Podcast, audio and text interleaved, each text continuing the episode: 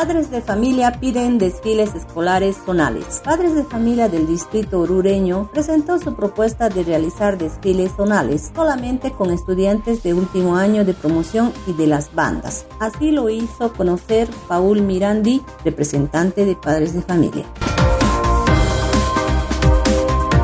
Operativo de control de la alcaldía sorprendió a comerciantes. Con una resistencia y actitud violenta de algunos comerciantes que se vieron sorprendidos por el operativo de la alcaldía de parte de la Dirección de Tránsito y Viabilidad, procedieron a decomisar letreros que ocupaban un lugar en la calzada. Las autoridades respondieron que simplemente se está dando cumplimiento a la ordenanza para la normal circulación peatonal en las calles de Oruro.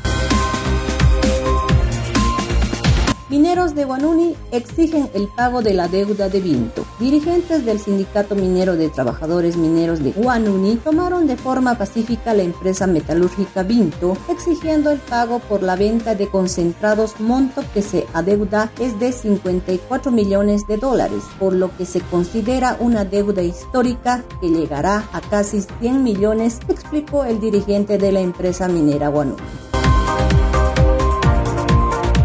Embajada de Estados Unidos restaura la Catedral de Oruro. 60 mil dólares fueron destinados para la restauración de la torre campanario y reloj de la Catedral orureña. El proyecto fue financiado por apoyo del Fondo de Preservación Cultural del Departamento de Estado de la Embajada de Estados Unidos.